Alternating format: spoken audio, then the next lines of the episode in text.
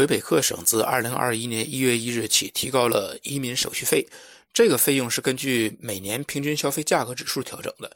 调整后呢，技术移民主申请的费用由之前的812加币增加到822加币。那家庭成员的申请费用由之前的一百七十七十四元增加到一百七十六元。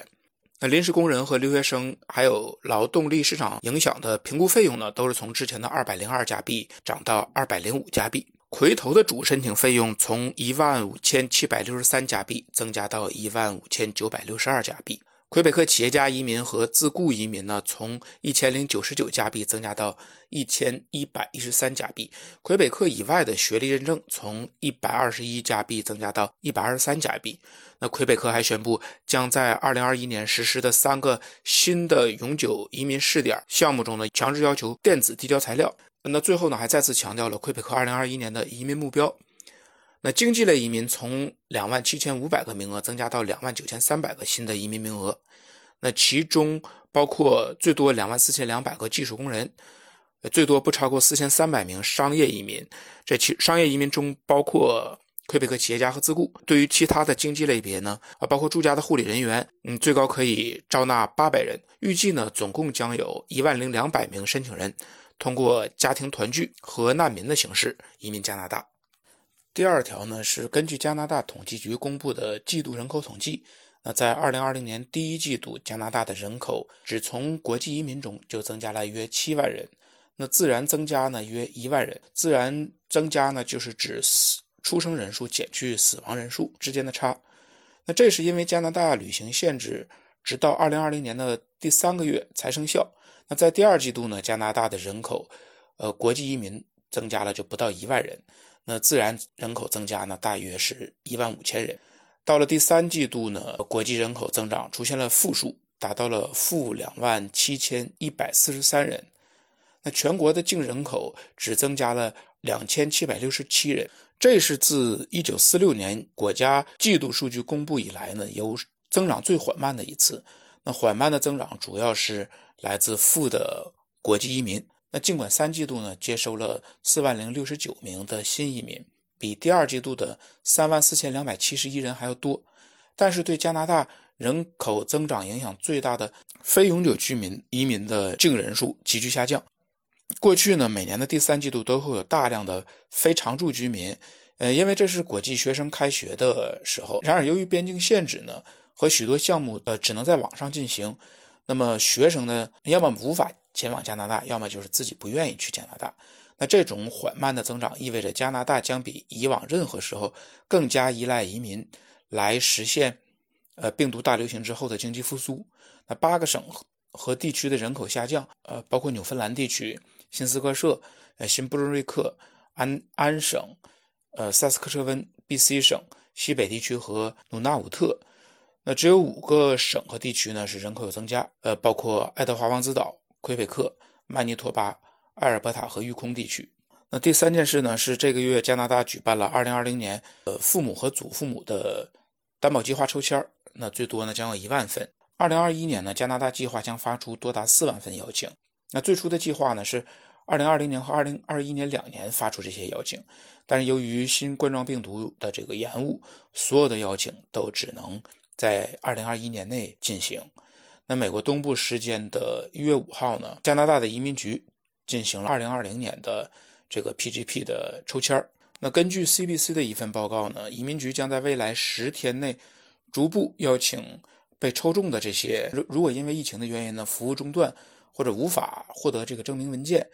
要这些申请人在申请的材料中提供。六十天内提交的解释和说明，那如果六十天之后仍然不能提交，那会再得到一个九十天的延期。一旦能拿到这些文件，就应该马上提交。那 PGP 担保资格的标准呢？包括担保人要是成为一个加拿大的永久居民或者是一个公民，呃，要年满十八岁，然后要达到最低的收入水平，呃，并签订呢担保的协议。根据这项协议呢，担保人和这个联署人也必须偿还受这个担保人的社会援助。那对于居住在魁北克以外的担保人和这个联署人，呃，承诺期限要为二十年；对于居住在魁省的担保人呢，承诺期限为十年。那二零二一年在接下来的时间里呢，啊，加拿大还要再接受三万份呃亲属担保的移民。呃，移民局也表示呢，将在上半年公布呃今年的具体细节。那也会再次使用抽签系统。刚才说到的最低收入具体是多少呢？那首先要确定你的家庭的规模，包括你将在财务上负责的每一个人，比如说你自己、你的现有的配偶或者同居伴侣，呃，现在正在依靠你的子女，你配偶名下的这个正在抚养的子女，以及包括你过去资助的一些人，仍然有这个呃抚养义务或者经济责任的。最后呢，还包括这一次被担保的父母和祖父母，甚至呢还要包括被担保人的一亲子女，甚至是他们的伴侣。即使这些一亲子女或者是他们的伴侣，呃，并不准备登陆加拿大，那加拿大呢要求至少在过去三个财政年度呢满足最低的收入要求。那这个要求呢是适用于魁省以外的地区，呃，魁省的另外一个要求。二零二一年的一月五日呢，B.C 省再次邀请了一百六十八名申请人。呃，包括技术移民的技术工人，最低分是九十五分；呃，国际毕业生也也是九十五分；入门级和半熟练工种呢，最低分是七十七分。那快速通道的这一部分呢，技术工人最低分是九十九分，国际毕业生也是九十九分。那一月六日呢，快速通道项目呢，也邀请了二百五十名申请人，最低分是八百一十三分。那到二零二零年底呢？呃，CRS 的分数统计是其实是略有下降，尽管是疫情，但是2020年的快速通道的这个人数啊，依然是突破了年份的一个总记录。到年底呢，加拿大已经邀请了十万零八千三百五十名申请人通过快速通道移民加拿大，预计呢今年将会更多，因为加拿大移民委员会呢提高了移民的目标，呃，目的就是为了弥补去年。移民人数的减少，那预计呢？加拿大今年将有四十点一万名新移民，那其中包括十点五八万人呢，会通过快速通道的方式，呃，移民加拿大。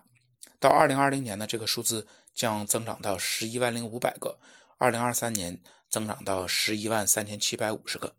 那一月七号呢，快速通道向这个经验类的四千七百五十人发出了邀请，最低分是四百六十一分。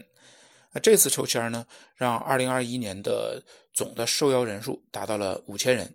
另外，一月八日呢，加拿大政府推出了一项新的政策，允许过期的研究生工作签证，呃，重新申请新的开放工作签证。那以保证申请人有更多的时间来来获得申请加拿大移民所需的工作经验，帮助那些因为疫情失去工作或者减少工作时间的呃研究生工作签证的持有者。那新的开放工作签证呢，有效期为十八个月，和之前的封闭式工作签证不同。开放式的工作签证呢，可以让这些申请人选择任何的雇主去工作，条件呢是之前的工作签证有效期至少要在二零二零年的一月三十日之后。那申请人呢也要在加拿大境内。这个申请程序呢将在一月二十七日到七月二十七日之间进行开放。那预估呢会有五万两千名。PGWP 的持有者因为这一项政策而受益。那移民局的数据显示呢，有六万一千名工作签证的持有者的有效期是在二零二零年的一月到十二月之间。这其中有一半呢已经成为了永久居民，或者是正在申请永久居民。最近的一项研究表明呢，呃，在获得加拿大学士学位的学生中呢，有三分之一的学生是呃硕士学位。那有一半的学生呢，在获得第一个学习签证之后的十年之内，顺利转身份成为了加拿大的永久居民。另外，一月七日呢，萨斯科彻温省发出了三百八十五份邀请，共有一百四十八份呢进入了快速通道，二百三十七份呢紧缺职业，最低分七十一分，这都是在七十九个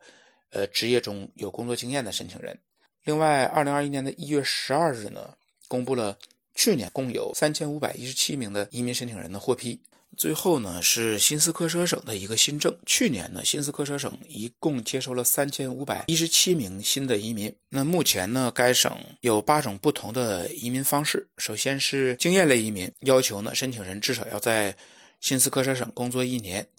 另外呢，也有劳动力市场优先事项，主要是适用于呃家庭医生或者是专科医生这些工作岗位的申请人。呃，医师类别呢，适用于在新斯科舍省呃已经工作，但是不在这个快速通道系统中的这个医师岗位。另外，技术工人呢，是针对在该省获得工作机会的普通技术工人，也有紧缺职业和企业家，包括国际生的这个创业类别。呃，所以说在二零二一年呢，新斯科舍省将会有一个更大的移民缺口。OK，以上就是二零二一年一月份上半月的一个加拿大移民政策的相关报道。那想了解更多的加拿大的移民政策细节呢？我们一月下旬再见。